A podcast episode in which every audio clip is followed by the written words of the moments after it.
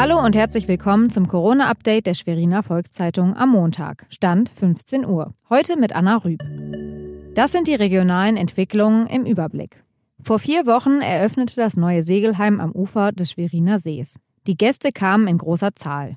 Dann schlug die Corona-Krise mit voller Wucht zu. Restaurants mussten schließen. Nun scheint der Traum zu zerplatzen. Die beiden Betreiber rechnen bis Ostern mit Umsatzeinbußen im sechsstelligen Bereich.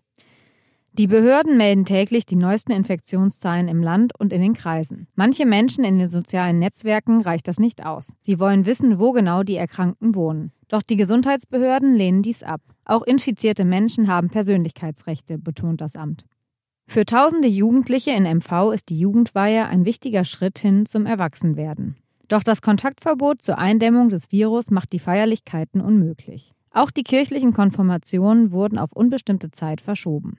Allerdings gilt der Aufschub vorerst nur für April. Jugendweihen und Konfirmationen im Mai sollen dagegen stattfinden, wenn die Lage es zulässt.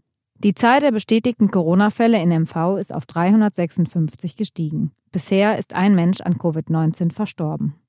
Zweitwohnungsbesitzer, Grillwagenbetreiber, Geburtstagskinder und selbst ein Landrat wehren sich gegen behördliche Verfügungen. Der Bürgermeister der Ostseeinsel Hiddensee hat gegen eine Verfügung des Landkreises Vorpommern-Rügen geklagt. Der Hintergrund? Die Inselverwaltung hatte die Schließung des Hafens für alle Personen angeordnet, die nicht ihren Erstwohnsitz auf Hiddensee haben.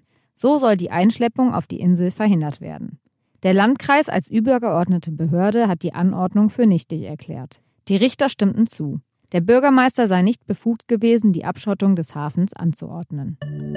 Weitere Nachrichten und Hintergründe zum Virus gibt es jederzeit auf svz.de-corona. Die nächste Folge gibt es morgen früh. Bleiben Sie gesund.